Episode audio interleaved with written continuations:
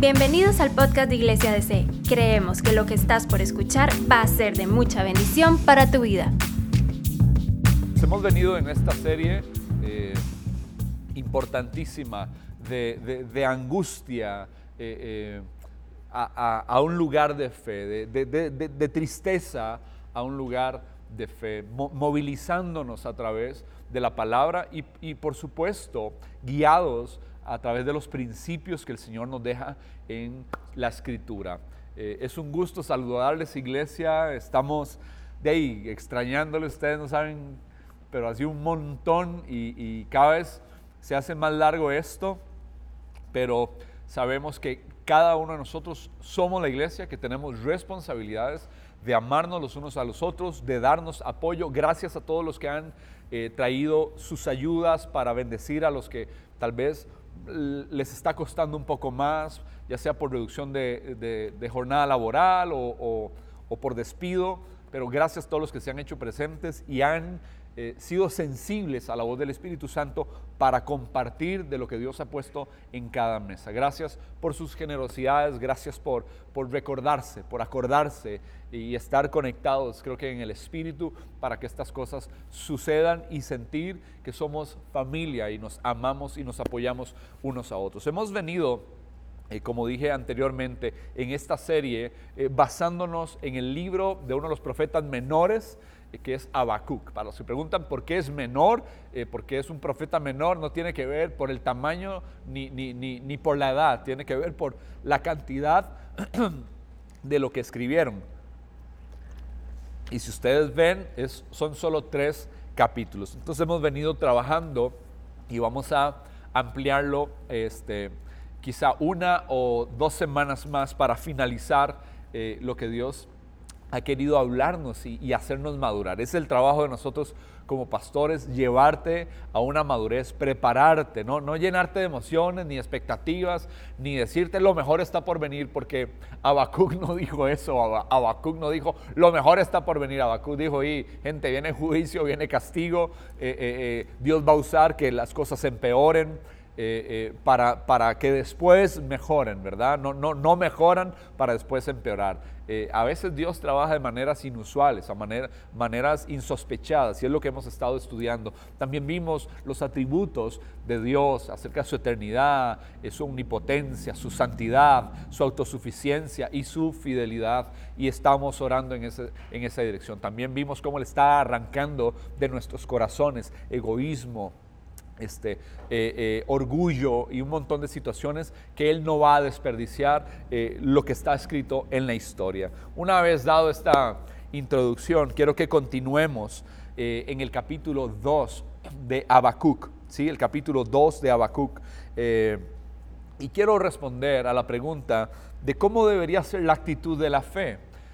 ¿Cuál debe ser la actitud de tu fe y de mi fe hoy? Cómo debe ser ese, ese espacio, ese momento, ¿verdad? La fe sabe esperar, la fe es paciente, la fe es, es como relax, ¿verdad? La fe como se relaja, estamos confiados en Dios, estamos contentos con el poder de Dios. Y, y cuando estamos en fe, vamos un paso adelante de la gente que no tiene fe. Vamos, ¿verdad? Kilómetros adelante, millas adelante de las personas que no tienen fe. ¿Por qué? Porque tenemos que ser prácticos. Eh, eh, y, cómo afrontamos esto? Número uno, por favor, desapéguese de todo problema. Es lo que aprendemos de Habacuc. Habacuc hace eh, un desapego del problema. Y dice el capítulo 2, verso 1, sobre mí, sobre mi guarda estaré, y sobre la fortaleza afirmaré el pie, y velaré para ver lo que se me dirá y que he de responder tocante a mi queja. ¿sí? Esta parte, velaré para ver lo que se me dirá. Aquí hay un principio para pelear en los conflictos. Estamos llenos de conflictos. Eh, como profesional para televisión me piden que esté hablando acerca de cómo manejar el tiempo con la pareja, con los hijos, las broncas, eh, eh, porque están habiendo, dándose algunos conflictos. Después vienen los conflictos con los bancos, con los arrendatarios, con la gente a, quien le debemos o, nos deben. ¿Y cómo manejamos conflictos? ¿Cómo manejamos la enfermedad? ¿Cómo manejamos la no salvación de, después de tantos años de rogar por la salvación?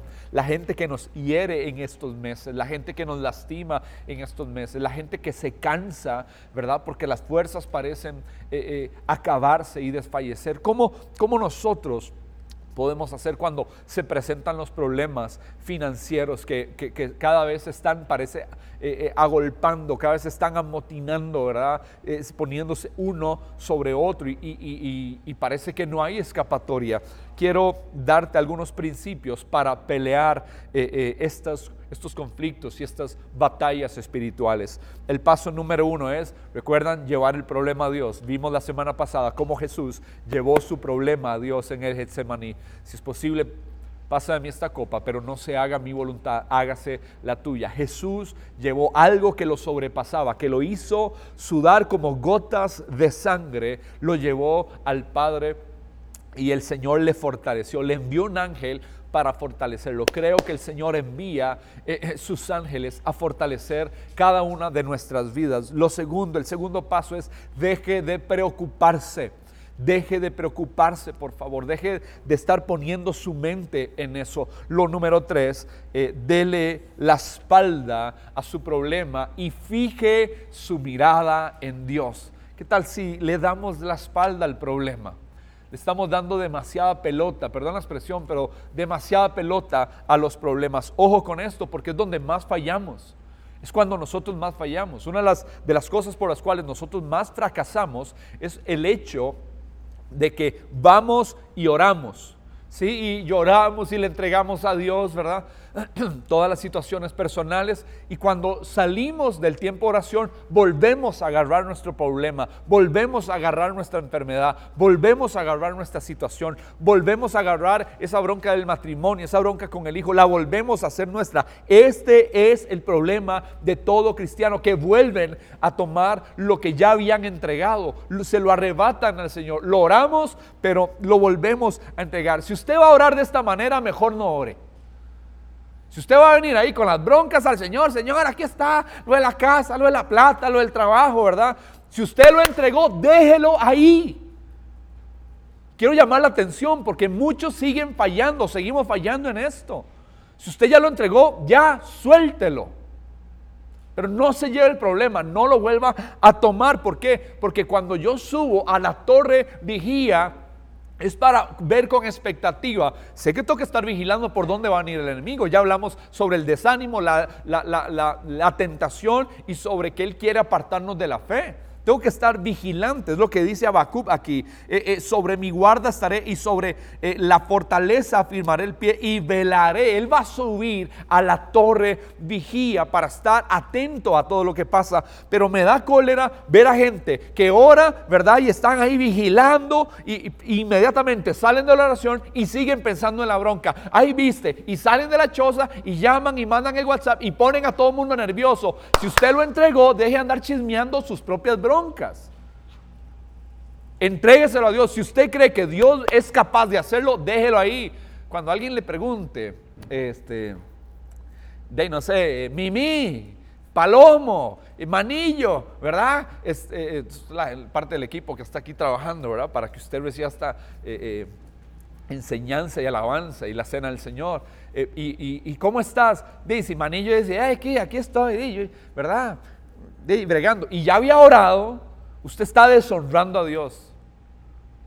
Pero si usted ora, le entrega a Dios su problema, la situación financiera, de salud, de familia, matrimonio, de trabajo, algún litigio, algo legal, eh, y usted lo entregó ahí, cuando le pregunten cómo está, diga, hey, yo estoy bien, mis broncas, las tiene el Señor, se las encargué, Él está haciendo sus diosuras.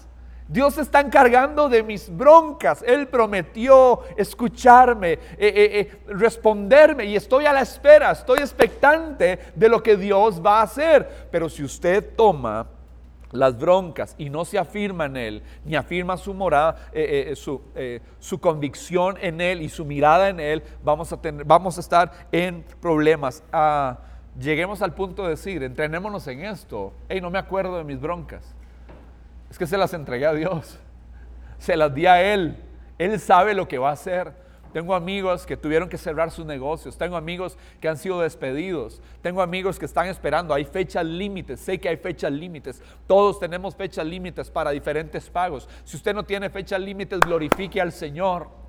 ¿Sí? Y si usted tiene una fecha límite, vaya y acuda. No sabemos cómo afrontar este problema. Vaya y lo entrega. Si algo te sobrepasa, entregue eso a Dios. Y Dios va a actuar. Ah, él dice, sobre mi guarda estaré y sobre la fortaleza afirmaré mis pies. Mirar a Dios, escúcheme, mirar a Dios no es, no consultar con nadie, es tengo la confianza de que el Señor está actuando. ¿Por qué? Porque ansiedad te paraliza espiritualmente y eso es lo que quiere el enemigo, paralizarte espiritualmente.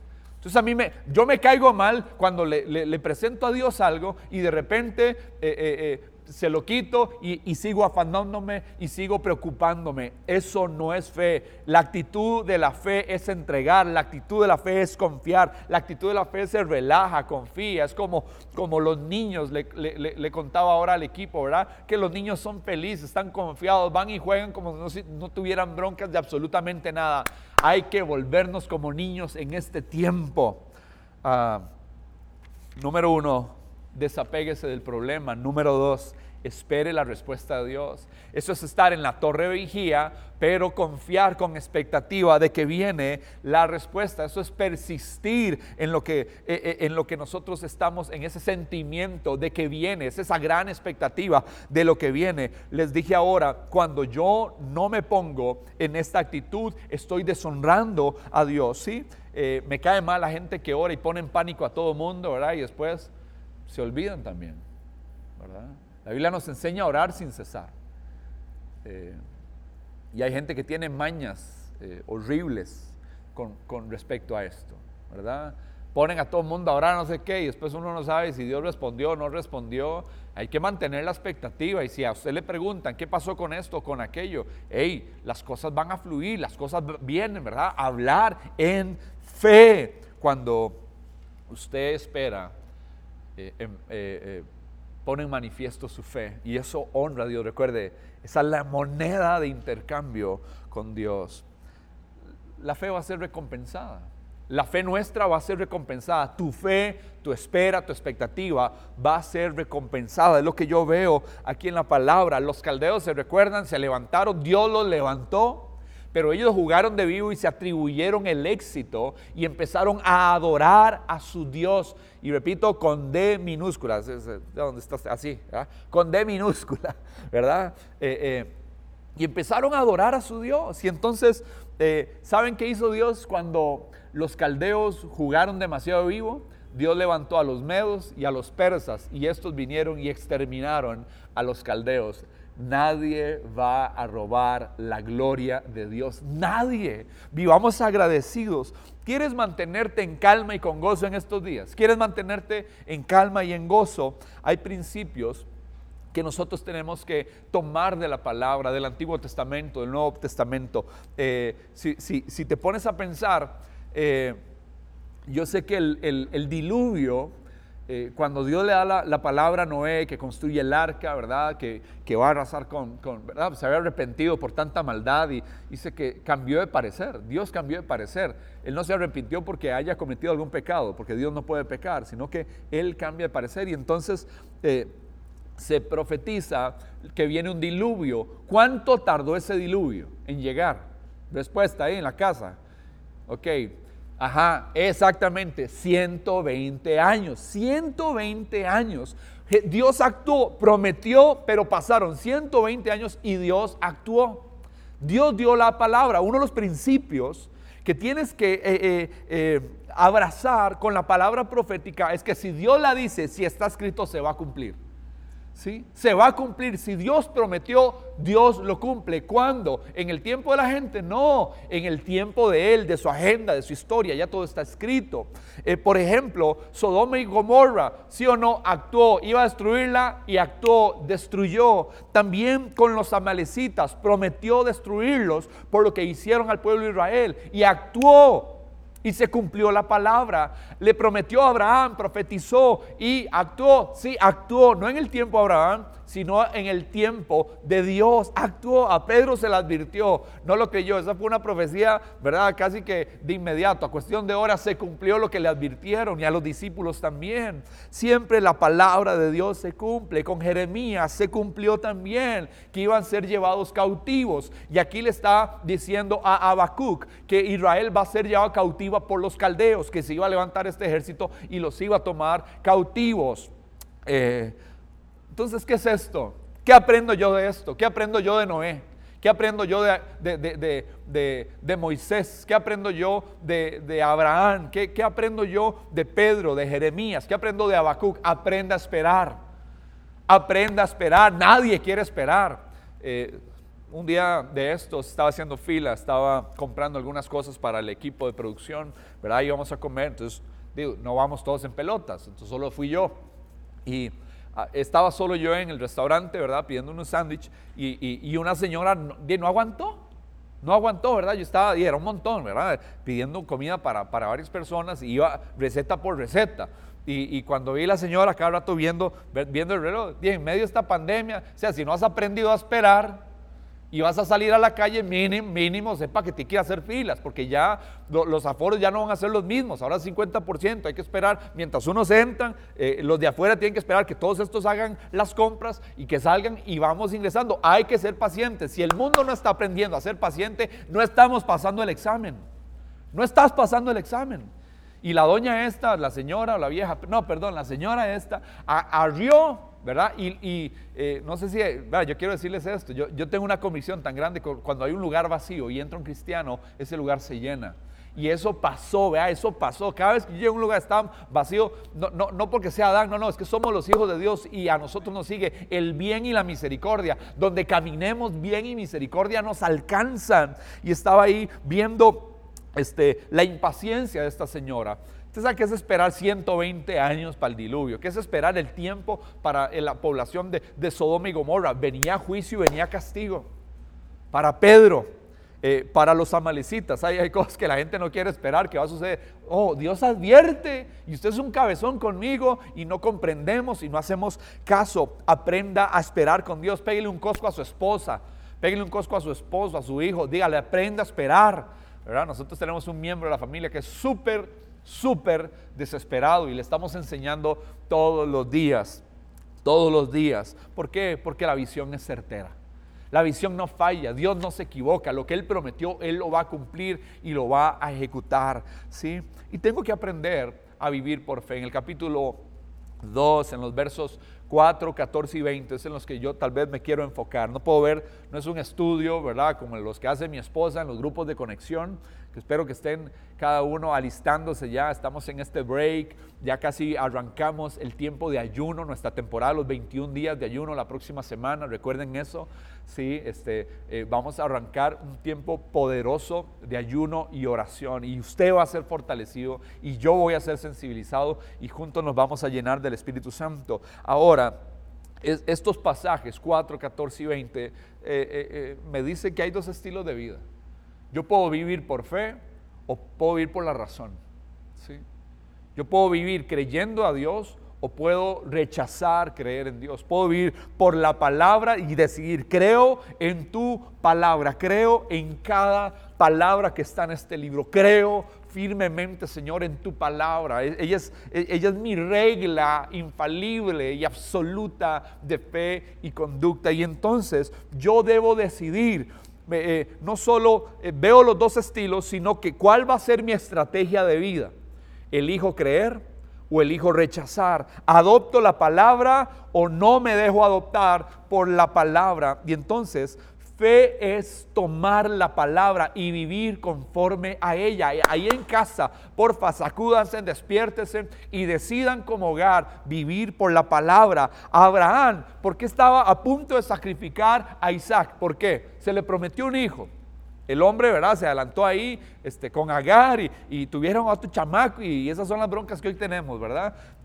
Eh, eh, eh, pero pero cuando ya tiene Isaac, cuando el asunto no funcionaba, Dios hizo que funcionara, porque dice la Biblia que Sara ya no estaba, ya, ya estaba seca su matriz, ya, ya, no, ya, no, ya no iba, eh, no era posible que fuese mamá. Dios dio la palabra. Cuando Dios da la palabra, cosas pasan. Y si Él lo había prometido en el pasado y lo que tuvieron que esperar, si fueron 20 años, esperaron los 20 años y se cumplió. Ahora le dice Dios, ahora entrégame a tu hijo.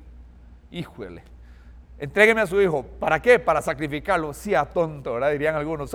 ¿Por qué Dios hace esas vainas? ¿Por qué Dios se comporta de esta manera? Son las cosas que a veces uno no comprende. Eso es lo chivo de Dios, que Dios nos lleva a los extremos. No comprendemos su manera de actuar y entonces ahí va Abraham. ¿Por qué Abraham va a ir a sacrificar a Isaac? Porque Dios lo dijo. Eso es fe. Y, estamos viendo al, Padre de la fe en esta ilustración. Aquí hay muchas rupturas, hay muchas distorsiones, dependiendo... Eh, de quién sea Dios para vos, de quién hayas estudiado, de quién hayas buscado, si lo conoces, cuál Dios y cómo es Dios, usted va a obedecer. Y usted va a ir. Porque esa es una de las actitudes, así se comporta la fe, así camina y así es recompensada la fe.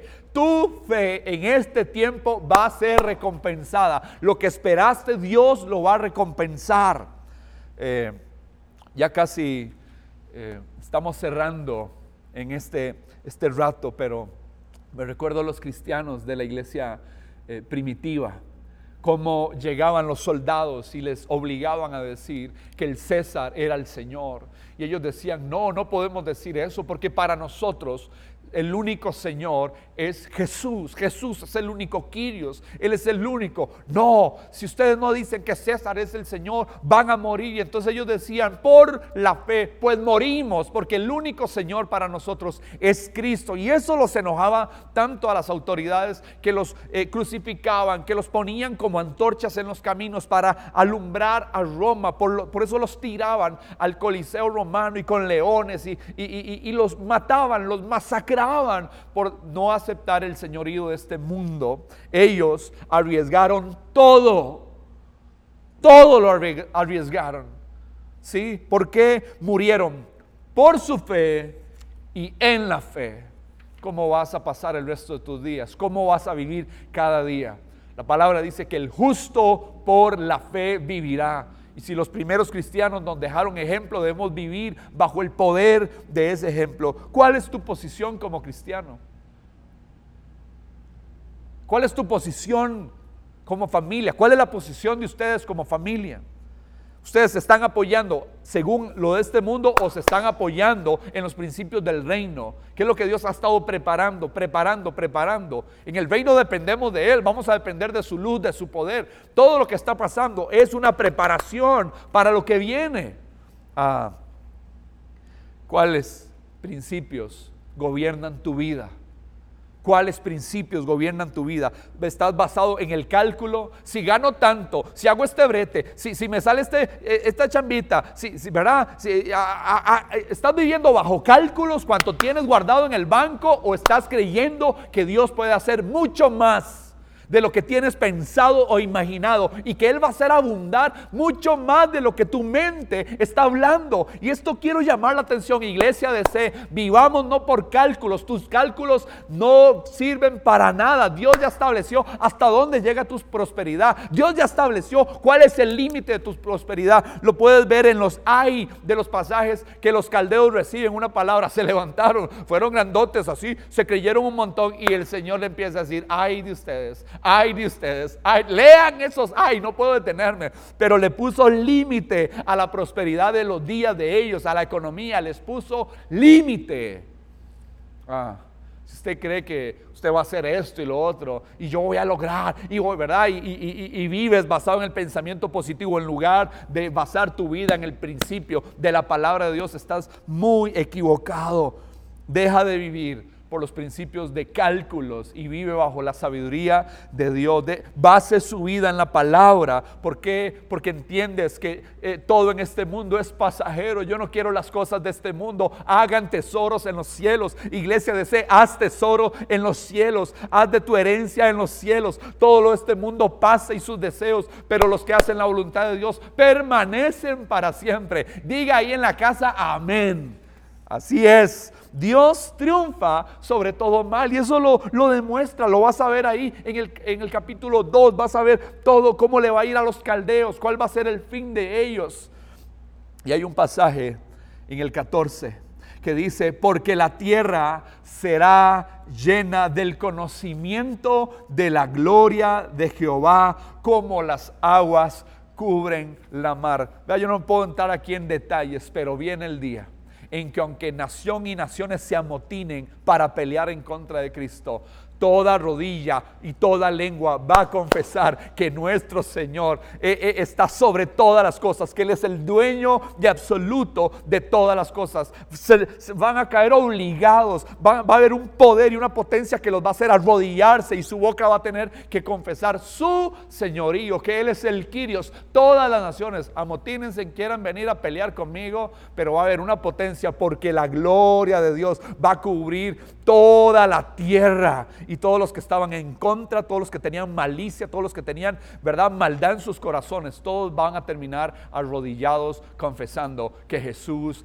es el Señor, porque a Él se le dio nombre que sobre todo nombre, en nombre que sobre todo nombre. No hay ningún nombre que se compare al de Él. Todo lo impuro, cuando la ciudad celestial descienda, va, va, va, va, a caer, ¿verdad? Y todos los justos van a entrar y Dios va a gobernar y todo lo impuro va a quedar fuera de esa ciudad. Asegúrate que estás dentro de esa ciudad nueva que viene. Asegúrate de entrar en esa esperanza donde Él va a ser el Dios de todas las cosas y, por Él se va a regir todas las cosas y al fin justicia va a haber en la tierra. No puedo detallar todas estas cosas, pero...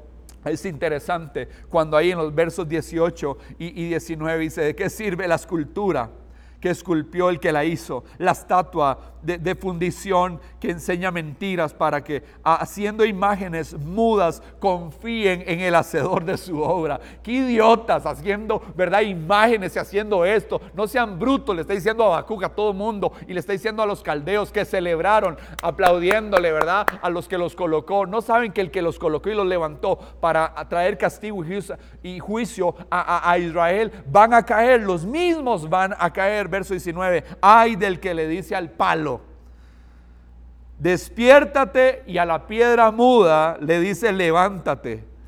Esa piedra o ese palo te van a enseñar, está diciéndole a Habacuc he aquí está cubierto de oro y plata y no hay espíritu dentro de él. Bendito el día en que Dios sopló su aliento sobre nosotros y nos dio su Espíritu Santo. El Espíritu Santo de Dios está dentro de ti. No está en un palo, no está en una piedra, no está en un perli, no está en un pedazo de yeso. Nuestro Dios está vivo, vivo, vivo y su gloria va a cubrir la tierra y vas a ser testigo de esto. Contemple la gracia de Dios, contemple el poder de Dios, contemple y espere la bondad de Dios. Dios es bueno y para siempre su misericordia, para siempre. A mí me emociona eh, el fin de esta serie, porque vamos a, a ver cómo vamos a orar y cómo vamos a, poder disfrutar del gozo en tiempos de tribulación, de angustia. Por eso toda esta serie la hemos titulado, ¿verdad? De la angustia, ¿sí? Del temor, a la fe, a la confianza. De, este punto vamos a trasladarnos a este otro punto y ahí vamos a permanecer como iglesia. Padre, gracias por tu palabra, gracias por enseñarnos, gracias por sacudirnos este domingo, Señor. Gracias porque hemos podido cantar, alabar, participar, conmemorar tu muerte y tu resurrección, pero sobre todo degustar tu palabra para madurar. Tú eres la palabra de vida, Señor. Tú hablas y las cosas se crean, Señor. Tú ordenas todas las cosas. Tú ordenas nuestra mente, nuestro corazón y entendemos tu trato, entendemos, Señor, todo lo que estás haciendo para nuestra vida. Eh, vivimos por fe. La tierra se llena de tu gloria. Y como dice el último verso del capítulo 2, mas Jehová está en su santo templo, calle delante de él toda la tierra Toda la tierra va a callar delante de ti, Señor, y vamos a enmudecer. El perverso y el que ha sido justificado por tu obra en la cruz, todos vamos a callar, Señor. ¿Por qué? Porque eres Dios y tú eres santo y vamos a reverenciarte, Señor. Y cuando lo pidas, vamos a confesar que eres Dios, Señor y dueño de todo nuestro ser y de todo lo que existe. Recibe toda la gloria, toda la honra y esperamos, Señor, tu triunfo, tu victoria. Ven por tu iglesia, Señor, y establece tu reino en Cristo Jesús. Amén y amén. Qué lindo haber estado, iglesia, o en otra reunión juntos. Eh, ansiamos, de verdad ansiamos el día que se acelere todo lo que Dios está disponiendo, pero vivámoslo, disfrutémoslo, conozcámoslo y aprendamos todo lo que Dios quiere hacer en nuestras vidas. Eh, les amo de parte de todo el cuerpo pastoral, de parte de todo el Dream Team, nuestro abrazo. Si necesitan ayuda o quieren colaborar de alguna manera, comuníquense por favor. Eh, con la pastora Charlene al teléfono de la iglesia, al correo, a las redes sociales. Estamos para ser un centro de acopio de ayuda, ¿verdad? Y también no solo espiritual, sino también queremos que nada te falte en la medida que la iglesia está eh, eh, dispuesta en recursos para hacerlo, para que tengas que comer. Los bendecimos y nos vemos la próxima semana. Gracias por escucharnos. No olvides compartir este mensaje. Para más contenido e información sobre Iglesia DC, puedes visitar nuestro sitio web iglesiadc.com.